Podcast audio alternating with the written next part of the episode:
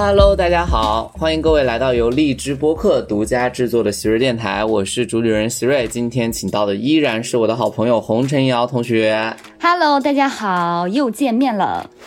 对这一期想跟他聊聊亲密关系，他说他有可多话题可以聊，但是我我也是这么期待的，因为我也对他的亲密关系比较好奇。他是我见过真的非常幸福的人，对，就是虽然他刚才在上一期里面并记不得他准确的结 结婚时间，但是是因为他一直就是真的挺幸福的。但是这个幸福之前，我先问一下，就是你跟你的男朋友，也就是现在丈夫，就是说有一个异国恋的过程是吗？对我们是大一的时候，二零一一年的时候刚上大一嘛，然后认识的。大一的时候就在一块儿了，然后到大三、大四的时候，他是二加二出国，呃，所以呃，大三开始我们就开始异国。之后读研究生有一年是就是他先出国，我没有出国。等他毕业回国了呢，我第二年我又出国了，所以零零总总加起来差不多有将近四年的异国恋。啊、等到那那应该在当时的情感里面属于聚少离多呀。啊、是这样子的。基本上嗯一年见面的话，就是只能学生嘛，只能看假期。他放圣诞节假期的时候，我呃回国，然后我们就能见一见这种。天呐，那那你们当时是就是你们当时是这样的，最早就是他出国嘛，然后你在、你在校，后来你出国，他在校，在他出国之前，你们的情感基础有多久啊、就感情基础两年。啊？有两年。呃，我觉得整个感情生涯里面异地的比较多，呃呃，确实是。其实我们俩真的就是很长时间的相处。其实是我们毕业之后，一七年毕业之后到现在，是我们呃更多的就两个人经常天天在一块儿的，就是很亲密相处的一种状态。呃，我是觉得，嗯、为什么大家有这么多呃亲密关系的疑问？因为它是一个很不确定的东西，包括我自己，我也承认这很大程度上是有一些运气的成分在的。就是如果我运气也不好的话，我在一开始大学遇到的不是这个人。呃，那可能我也会遇到很多那种大家平常会遇到的问题，但问题就是我刚好遇到了这个人，这个人和我在很多方面都不一样，但是呢，我们在很多方面有一样，他的性格、我的性格、他的观念、责任感和我的观念、责任感，就很多方面糅合在一起，最终促成了我们现在比较幸福的样子。哎，所以我一直都跟呃，就是问我的朋友啊，包括粉丝说，我觉得吧，人这一生就是要做好找不到那个对的人的准备，但是如果真遇到了呢，你就要感激这个上天给的好运气，然后好好的经营这段感情。我觉得抱着这样的心态 会比较轻松一点儿。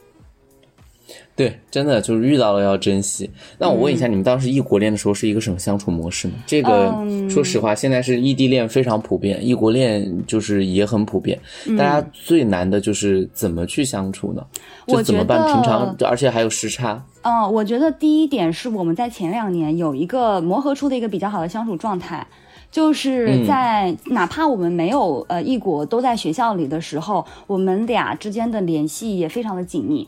啊、包括每天睡觉之前会说、啊晚安，我爱你啊这种啊，就是很肉麻的那种话。然后呢，我们也是比较习惯对彼此分享一些有意思的事情，就是他会很喜欢跟我分享他遇到有意思的事情，然后我也会跟他说我的思考、我的想法啊这种。包括我们的朋友圈，我们很多的朋友是共同共同融合在一起的。那他们发生了一些什么事情，我们也是有共同话题可以聊的。所以在这两年的过程当中，我们是打下一个比较好的呃相互联系的一个基础，然后包括我们谈的话题呀、是共同话题，这是第一点。然后第二点的时候是在出国之前，呃。我去见了他的父母，去见了他的家里人，然后我的家里人也知道他，也就是说，我们之间的生活已经在那一那一刻起就已经慢慢的就渗透到对方的生活里面了。你要再再想把它分割开的话，很难，会很难。呃，然后还有一点呢，是我们在这两年的时候、经历了吵架，经历了矛盾，经历了嗯想着，哎，我们是不是应该分开这个过程？就这个过程，它提早进行了，它在我们还能够、呃面对面的。经历面对面的解决这件事情的时候发生了，它没有在异国的时候发生。我觉得这一点超级重要的。所以，其实，在异国之前的时候，我们会比较确认，呃，是想要和他好好在一起的。就是我会舍不得这个人。其实我们刚在一起的时候，呃，我们呃，其实主要是我男朋友他会比较犹豫，因为他会担心，呃，当时我们就知道他在大大大三大四是要出国的，他会担心说，那对这个女孩是不是会不公平？他没有办法确认。嗯。是可以跟我走完很久，跟我走完一辈子，呃，但是后来呢，这个人并不是一个纯理性的这么一个动物，还是会有情感的因素在。然后他就发现他战胜不了自己的情感，就还是想很想和我在一起。哪怕我们遇到了各种矛盾呢，我们中间呃有因为矛盾冷静过一个月左右的时间。然后这一个月呢，然后他又突然发现，我又突然发现，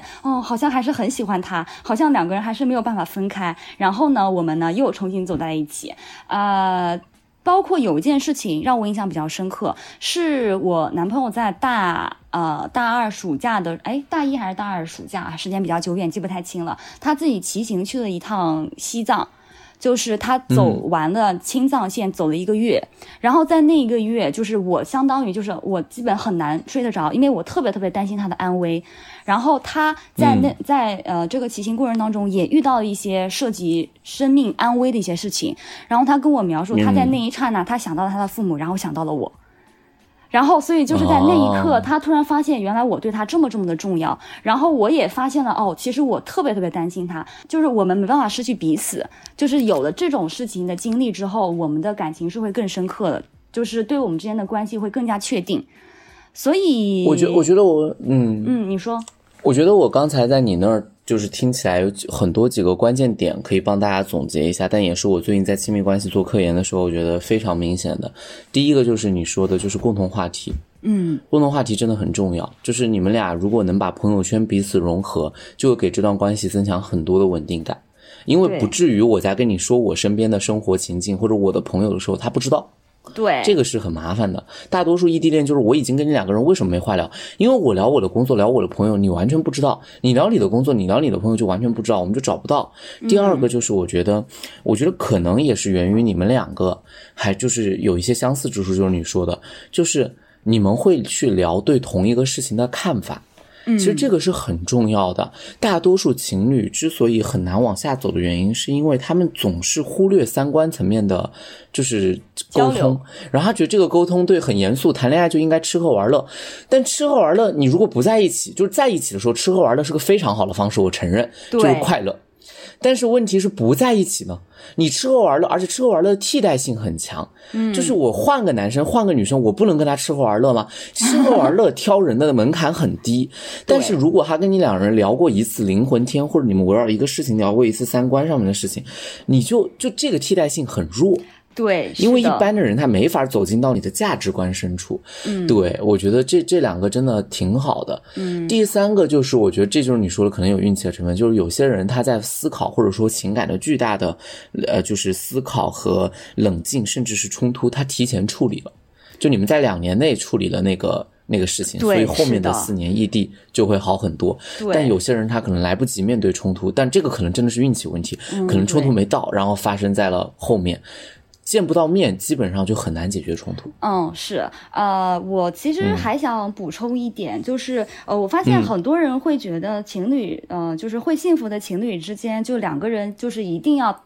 大体相同，就是三观要呃要很很大的一致。但说实话，我和我老公差别还挺大的，就我俩的性格都不一样。他是那种比较感性的双鱼座，就是求婚的时候会给我念首诗的那种，就是很文艺，你知道吗？他是个，他是他是一个那个嗯，哎，就是我就觉得他很好笑。但我的话是一个呃。不能说是直女吧，就是一个比较偏理性的，没有太多生活仪式感的那种人。应该是一个对思维很系统、规划很明确的人。对，我是走这种方向的，就是我连我自己的生日都不是很 care 不过的那种。但是他就是要有仪式感的那种，呃，而且我我跟你很像哎。哦，是吗？然后我 觉得，呃，我们在对很多事情的看法上啊，一开始真的。呃，很不一样，就是你能想象到，我们这两个性格，我们思考的方向就不一样。我考虑的是逻辑体系，他考虑的是情感感受，对吧？所以我们在一开始的时候会有呃一些矛盾和冲突，但是呢，好在的是我们两个有一个共同点，就是很好奇，就是我们是对很多事情都很好奇。我们我会想要知道他是怎么想的，他会想要知道我是怎么想的。他对我说出来观点，他我们俩愿意继续深入的沟通下去。这是我觉得蛮重要一点，包括他出国遇到那些事情，我会很好奇，因为我没有出过国，我在国内遇到一些事情，呃，学习上的、工作上的、呃，朋友相处上的，他也会很好奇。呃，我觉得这是一方面，是因为我们是男女朋友的关系，有对彼此有好奇啊；另外一方面，真的是天生的这种好奇，我们俩都是一个对周围世界抱有好奇的人。然后就是呃，我们能够保持长久沟通的这么一个关键点吧。还有第二点就是，我会觉得，呃，我自己因为我自己的经历，我会觉得好的伴侣是一面镜子，它照的不是我们表面的样子，它照的是我们内心深处的样子。我在跟他好好相处的时候，我突然发现，虽然他跟我不一样，但是他的很多点是我内心深处渴望成为的那个样子。呃，我是会被很多呃，因为从小的家庭环境的关系，我是很传统教育长大下那种那种那种女孩，就是我会顾虑很多。比如说，我们今天打一个辩题，在朋友圈要不要呃撕逼，就是有人惹到你要不要撕逼的话，那我肯定是不会的。就是我想，但我不会，我也不敢。但是我男朋友就不会，他就是那种我就要跟你掰扯个清楚，对他有社交牛逼症，你知道吗？但是 我我没有社交牛逼症，所以我就会很崇拜他，我会觉得哇，他能那个样子，就会让我觉得很有意思。然后呢，呃，我身上的一些点、一些呃观点的想法，可能他会觉得，哎，这个女孩还比较比较比较聪明。然后呢，在聪明之余呢，还是有些可爱、一些傻傻的。因为我的教育跟他的教育不一样，那可能我看到的世界和他看到世界是不一样的，他就会觉得，哎，这个女孩眼中的世界很有意思。所以，因为呃，我之前写过呃一个长句吧，就是人生这么短啊，你我的不同让我欢喜，因为你我看到了不一样的世界。人生又这么长，你我的相同又让我高兴。具体是什么忘，反正差不多这样子，就是呃，因为我们俩一样，我们又可以一起的携手走下去。所以它是一个很多很复杂的东西结合在一起，呃，导致我俩如此的合适的这么一个状态。我不知道我有没有描述清楚。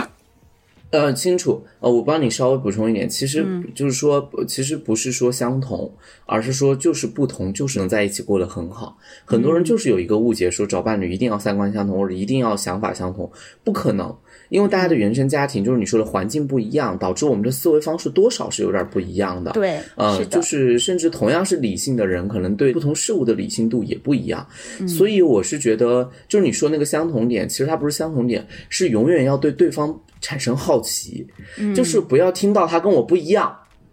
就开始很着急，就完了完了，或者就我要改变他，他怎么能跟我不一样？只有我是对的。我觉得这种就是非常悲哀。但是人总有本能的想要去捍卫自己价值观和立场的事情，所以就很容易让伴侣之间陷入争吵，或者陷入到压力很大。就可能不是争吵，就是我感觉我跟他不一样，我压力很大，就这种自责或者是强迫。但是其实。就是真正有必要的是永远对对方产生好奇，就是他跟我不一样，但是我我一定不会只是觉得他跟我不一样，我会好奇，哎，为什么他对这件事情的感触跟我完全不一样，或者为什么我不敢做这件事情，他会敢做？所以我觉得就是永远要把对，就是把伴侣当做一个可以探索的风景，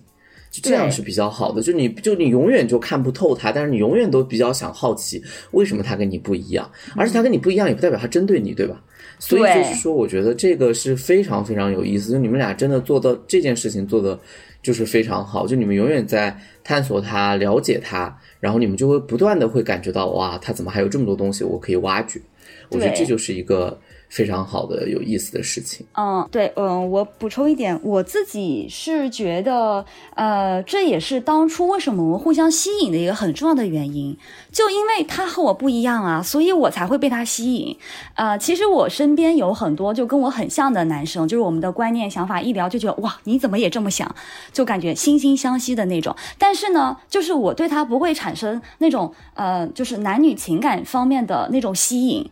我就觉得，哦，你跟我一样，我们是好朋友，仅此而已。但就是因为他跟我不一样，所以我会觉得，呃，再加上他和我不一样的点，其实是我内心深处渴望的那些点，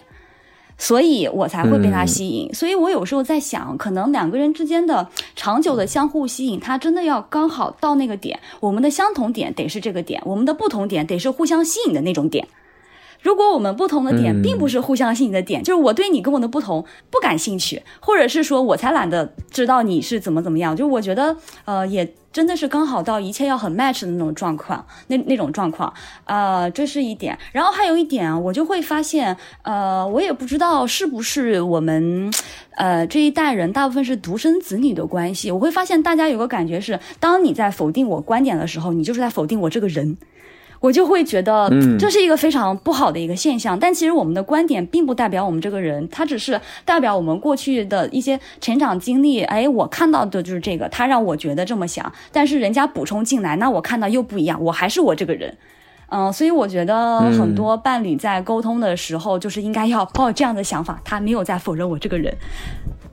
对，是的，我觉得这个很重要。就是他跟你不一样也好，或者当他说出跟你不一样的想法怎么样也好，他不是针对你。就我们很多人对伴侣的理解，感觉就是非常容易被刺痛。但其实就是我觉得发生冲突一定要就是预设非常重要，就是他不是针对你这个人。对。而且的确是这样，嗯，而且在吵架的时候嘛，我之前有发过一篇，就是关于吵架就心理学上的一一期视频嘛，然后其实。呃，我在写脚本的时候也是研究过很多案例，然后我就会觉得，其实大家的问题都是一样的。呃，第一，我觉得大家本质上都是比较双标的人，因为这就是人性的这个自我缺陷，都是会对自己着想，忽略周围人的感受。第二呢，就是确实容易情绪化上头，就是一上头，你说出的话其实根本不是你想说的话。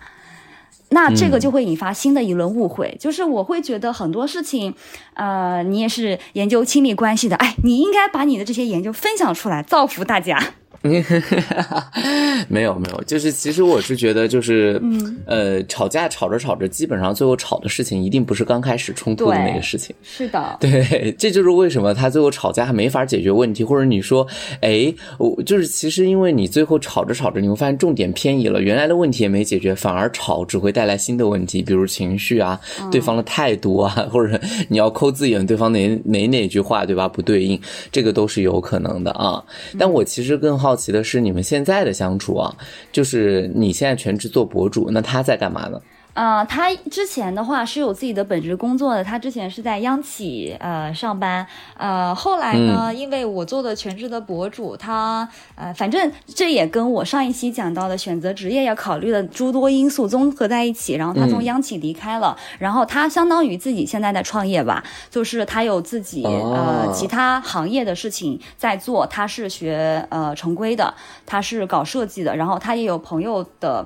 呃，在汽车行业的一些事业，所以他在一部分精力是放在这方面，那剩下一小部分精力啊，就是放在我这边，因为有的时候我需要，呃，我们两个之间会在镜头面前碰撞出很有意思的火花，呃，我俩的观点想法，然后再加上我俩的性格的话，其实对于内容上，呃来说能有不一样的一些有意思的点。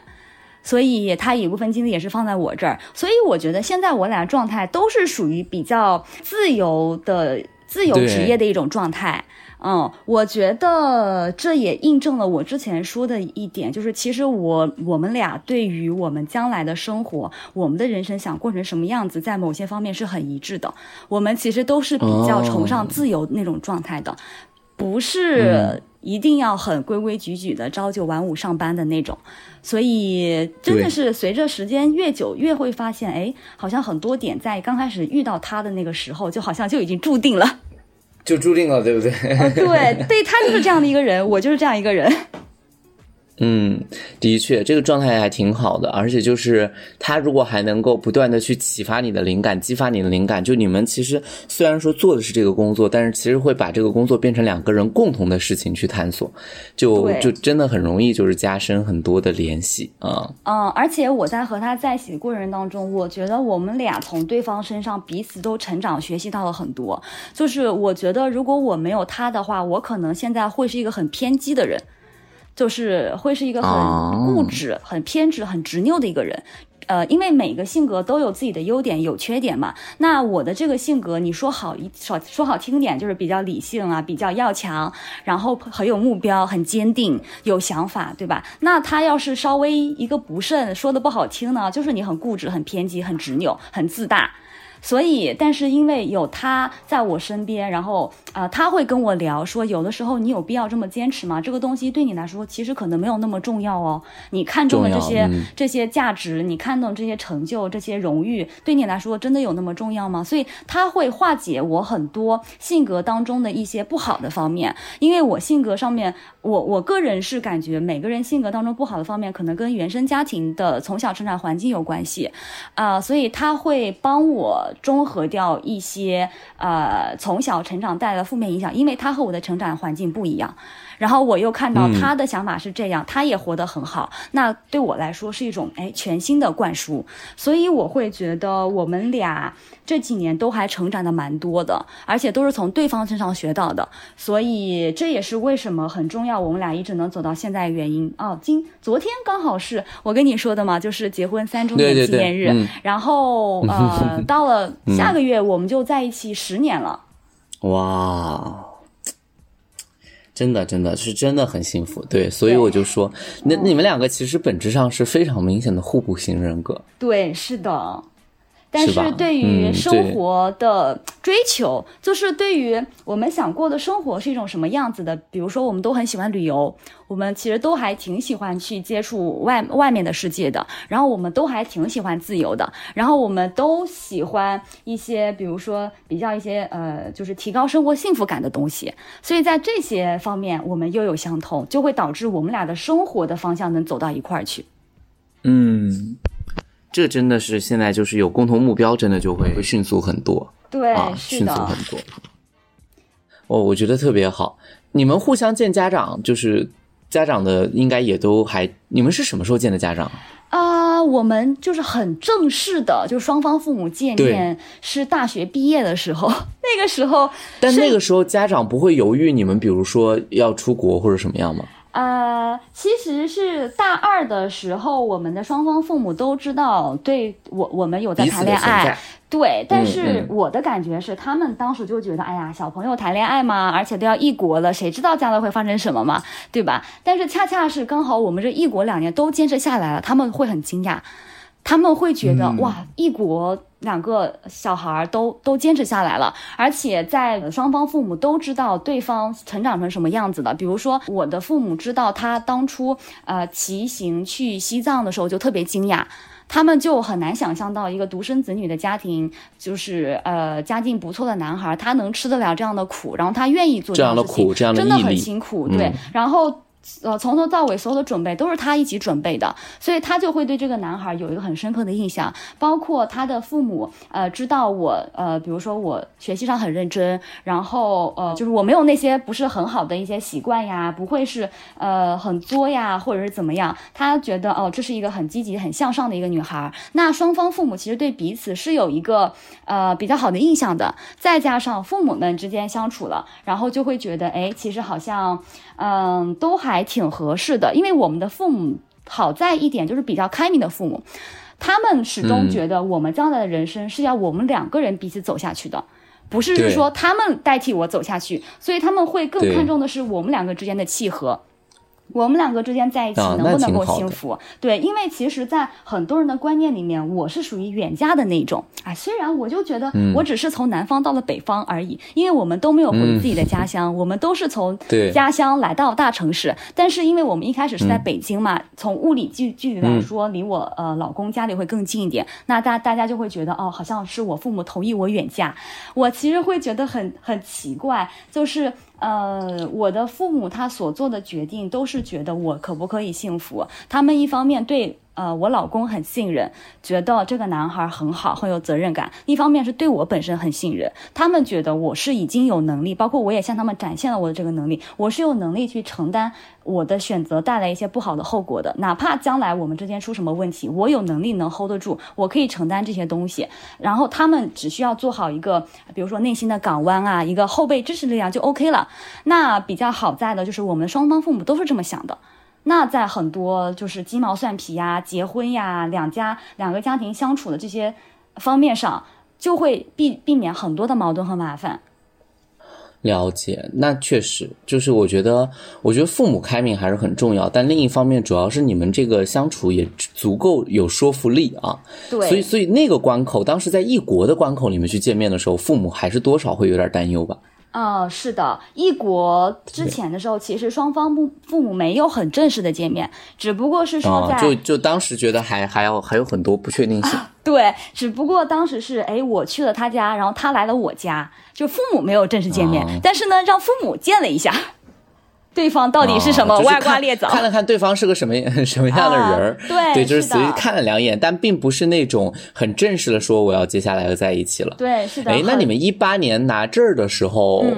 你们是没办婚礼对吧？呃，我们是他，我我仔细回想一下，他是先求的婚，求完婚第二年领证，领完证了，过了一个月办的婚礼。嗯。对，就是你们是先拿了证儿，当时拿证儿的时候，就你们两个直接去北京拿的证儿。啊，对呀，然后还有一个在北京的好朋友 帮我们记录了一下，就是拍了一些照啊，就是见证了一下。然后领完证之后，去火锅店吃了一个火锅，还是比较简单的一个仪式。到后面就是着重办了一个婚礼。啊，对，因为呃，要其实要步入婚礼这个阶段，确实要考虑的蛮多，不只是双方父母要见面，双方父母在见的时候也会有呃另那一方的亲戚在场，呃，就是亲戚在场的时候，还得涉及到怎么接待、怎么招待，就是怎么相处这个过程，所以这我我会觉得这个确实有一部分的运气成分在，因为你很难保证你看上的这个人，你们的家庭。对于双方来说都还蛮匹配的，对我们两个的家庭其实是有相似之处的，因为呃算是呃都不是那种特别大富大贵的人家，就不是那种什么特别大的城市，什么北京、上海，然后有那种大城市的什么优越感的那种，是属于呃比较我家是小县城的，安徽一个小县城的啊，然后我老公他石家庄人嘛，那石家庄他们其实真的还挺朴实的，就是 特别接地气儿的那种，再加上我们的。父母知识文化水平都还比较高，呃，就是双方父母都有一方是大学生，然后另外一方呃是中专还是大专，反正那个年代的那个那个评级我不太不是很了解啊，所以算是比较有知识文化的这种，而且都有在事业单位上班的父母，所以我会觉得他们的思想观念会有相似之处。了解，对，而且我们那那还挺好的。嗯，我补充一点，就是我们的父母都是从农村走出来的。哦，我对没有互相理解就就非常容易对，所以他们都是既朴实，然后又知道奋进，又又很上进的这么一种状态，能够呃，就不是那种很事儿的那种那种感觉。嗯，就不会有很多无谓的那种要求啊，或者是什么什么什么，对，都很实际，一切都是为了生活本身考虑，不在乎那些虚的，什么彩礼一定要多少钱呀，然后你不给这些什么金银首饰，就是不给面子呀什么的，不太会有这种东西。对对对对，他们都很实际。嗯嗯嗯，你们当时婚礼是在哪办的？是去各自家乡办的？先是在石家庄办的，然后回门宴就是在我家办的，就嗯一家来一场吧。对，一家来一场。对，婚礼其实呃有一部分是我们就是小两口从小对这个婚礼的幻想，另外一部分确实是要呃向身边的亲戚呀、周围朋友，就相当于你向社会宣告你们的关系就是结成了这么一种状态。嗯，呃，就是我们对婚礼也有一个比较正确的认知，所以呢，我们在结婚的时候产生的这些矛盾也比较少。哦，确实，这里面其实有两种选择。之前我问雅君儿，她就是我的婚礼我做主，嗯，就不考虑亲戚朋友怎么想，就办了一个非常我觉得很先锋的婚礼，就是她把婚礼搞成一个脱口秀，然后就是自己去吐槽，然后就而且她不喜欢那种司仪的那种白头偕老。你这个婚礼就是你们俩，我觉得两个人协商一致是非常重要的，就是怕就怕在这儿，就是我对婚礼有期待，但你要照顾。亲戚朋友，那你们可能就办的就是非常明确，就认知这个婚礼有一部分的因素，主要是也是要办给亲戚朋友看，或者就是要让亲戚朋友接受，所以就就就会减少很多矛盾。呃，我觉得这是也跟我们的成长环境有关，就是我们还是呃比较传统的家庭，会比较在意亲人的感受。呃，然后呢，我们会觉得就是想办法嘛。呃，我们当时是白天婚礼选了草坪婚礼，草坪婚礼其实就比较符合我们的设想了，很多布置就按照我们的想法来。其实亲戚朋友就是见证一场仪式就好了。然后晚上的时候，我们自己单独办了一个晚宴，那个晚宴是完全按照我们的想法，就是全是年轻人，长辈们都就是父母去陪，然后年轻人就是在我们这晚宴上面狂欢啊、玩游戏啊什么的。就是年轻人跟年轻。新人玩，对老 老同志们和老同志玩，对他们其实也没有体力来参加我们这个晚宴了。对，所以当时就是觉得互相理解，呃，然后呢就想办法说，哎，看看可不可以各个方面都会比较，呃，比较能够匹配到我我们的想法就是不要期待一个很完美的婚礼，因为这个婚礼本身就会遇到很多的事情，就是对这个婚礼心心里要有个正确的认知，就是大家高兴，哎，是最好的。对，其实就是这样，就是这个问题，两个人能达成一致比较重要。就是如果大家都说这个婚礼，都知道它主要的功能是什么，那就能够解决很多问题。对，就只要认知一致。其实说实话，大多数伴侣在结婚，尤其是婚礼这件事情上，呃，很容易陷入争吵。就是确实，因为那个时候有很多细节要确认，然后一旦到了细节确认，就会发现你跟我想的不一样，我跟你想的不一样，巴拉巴拉都不一样，对吧？我我想起一个点啊，我会觉得，因为我不太清楚别的情侣情况，我会觉得，尤其在涉涉及这种现实呃事情的时候，包括什么彩礼啊、什么结婚啊这些东西都是要花钱的。说实话，大部分问题很多就是卡在了经济这一关卡上。呃，我当时我们的状态是这样，就是我们心中认定我们是一家人了，就是相当于哎，你的钱也是我的钱，我的钱也是你的钱。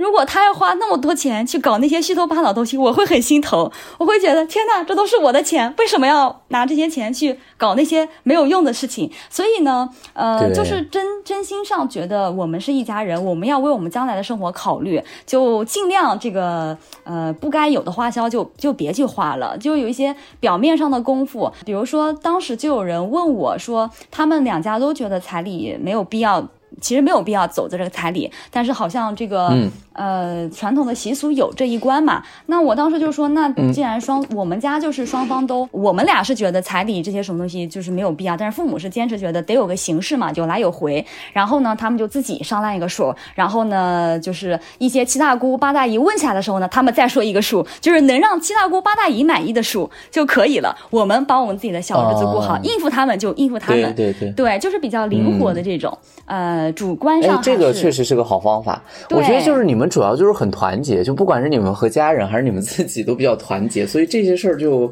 就比较好处理。对对，嗯。哎，那我最后问一个问题好了，就是你们现在的经济怎么管理？就是婚后这个，包括两个人，你刚才谈到钱这个问题，你们是怎么处理两个人的经济状况的？嗯，我们是自己赚的钱自己管，哎。呃，就是好多人问这个问题，而且会有人一上来就问说：“我老公他的钱是你管吗？”我就觉得很奇怪，他赚的钱为什么要我管？然后我赚的钱为什么要他管？呃，我觉得这我们能达成这一点，很大程度是因为呃，我们对彼此的消费习惯都很了解，都很信任。我们俩的消费上面很多是一致的，我们可能不是那种特别追求什么大牌呀、名牌啊那种感觉的那种生活，我们都很实际，要提升自己的生活幸福感。所以，而且我们从某种程度来说都有一点抠，可能是因为从这个呃知道了赚钱的不呃的辛苦，赚钱的不容易，所以我们花钱不会大手大脚的。所以彼此了解了之后，呃，我们只有在花大头上面，比如说房租，比如说。呃，会购置一些就上万的这种东西，很大头的情况下，我们会彼此彼此协商。然后呢，当时谁的卡里面有剩余的，呃，就比较适合拿出来，因为可能还会考虑到理财啊什么的，就比较适合拿出来，那就拿出来。我觉得这个是基于双方的，呃，消费习惯的信任，然后对共同彼此生活态度的一种信任。再加上就是真的把两个人当成一家子人，我觉得很多人会有这种状态，就是他从心理上没有觉得你和我是一家的，就总有一种我是我的，我赚的钱不能让你碰，然后你是你的，你的钱我想让你给我碰，但是你不想让我碰的这种感觉，啊，所以我觉得这也是一种信任的一种状态吧。对。我觉得，我觉得这是一种方式。对，还有些人他可能也不是说谁管谁，就是他建立一个共同的基金。如果家里面有大头花销，就往这个共同基金里面去支取。啊，或者就是每个月大家必须往这个共同基金里面去存储，因为其实我觉得我们这一代人都还比较好，基本没有说指望别人给自己花钱的想法吧，或者说，基本上就是自己赚钱自己花，应该还是挺爽的。所以基本上在婚后之后，这个这个管理，那你们俩就是还各各挣各的，其实也是一个非常好的做法。对，就是就是互不干涉。对，其实我见过还有那种，就是他甚至于他他他消费喜欢买奢侈品，我也不管。只要是他花自己的，我都不管。这种就是怎么说呢？也也挺好。就是消费习惯完全不同，也挺好。对，也挺好。对。但你们就是确实是比较当做共同的家里面的钱嘛，所以所以就是大件支出，比如说你会定一个数，叫有万以上的，我们就会来协商来怎么支出，然后包括支不支出、买不买，对吧？很多事情就可以进行一个讨论了。也挺好，嗯嗯，我觉得就是很多问题，就还是我们本身这两个人很契合。就是为什么我是越来越觉得我很感激我当年的那个好运气，就是哎，我一来大学我就碰见了他。就是嗯，在后来走的过程当中，包括我接收到别人给我的私信问询，我就会发现很多事情真的不是你想解决就真的能解决的。这种观念上的不同，家庭上面的不同，然后你们的经历又没能够让你们能建立很好的信任，就是很难走到最后有个好的结果。所以，嗯，我会觉得。嗯，比如说像我，我现在我的感情观念也一直在这么多年一直在变化。那我现在我们俩的观念就是，呃，其实我们也不能十分的确认将来我们就能一直白头偕老。白头偕老这是一个很美好的幻想，但没准哪一天我们俩不知道出现什么事情就哎一拍两散了。那其实我觉得，呃，可能也会有这天出现。但是在没有遇见这件事情的时候，我们就好好的生活，然后把共同的家庭经营好。为什么现在大家？都说大女性要独立，或者是说我们要有自我的人格，就是因为我们，呃，世界上唯一确定的事情就是它有很多不确定嘛。但是我们要培养好自己应对这种不确定性的风险和能力。我觉得很多的问题是因为嗯自己没有那个能力去应对那些不确定，所以想要从身上找那些确定性。比如说你的钱给我，这样我就会有确定。我不管你确不确定，是因为我自己没有很确定。所以这也是自内心自己内心的人格的一种强大、一种独立的一种体现。但是说实话，呃，不是每一个人都有好运气可以走到这一步的。这跟他的成长环境、家庭背景，然后他呃这个人身上遇到很多事情，综合因素决定在一起的。只能是说，我们可能代表了一种大家理想状态下比较好的一种状态，但确实很可惜，现实中很多人达不到这样的状态。嗯，我觉得有运气，但也有你们经营和沟通的方法，所以我觉得，我觉得可能还是我听到最多的一个词，还是你们会协商、讨论和沟通。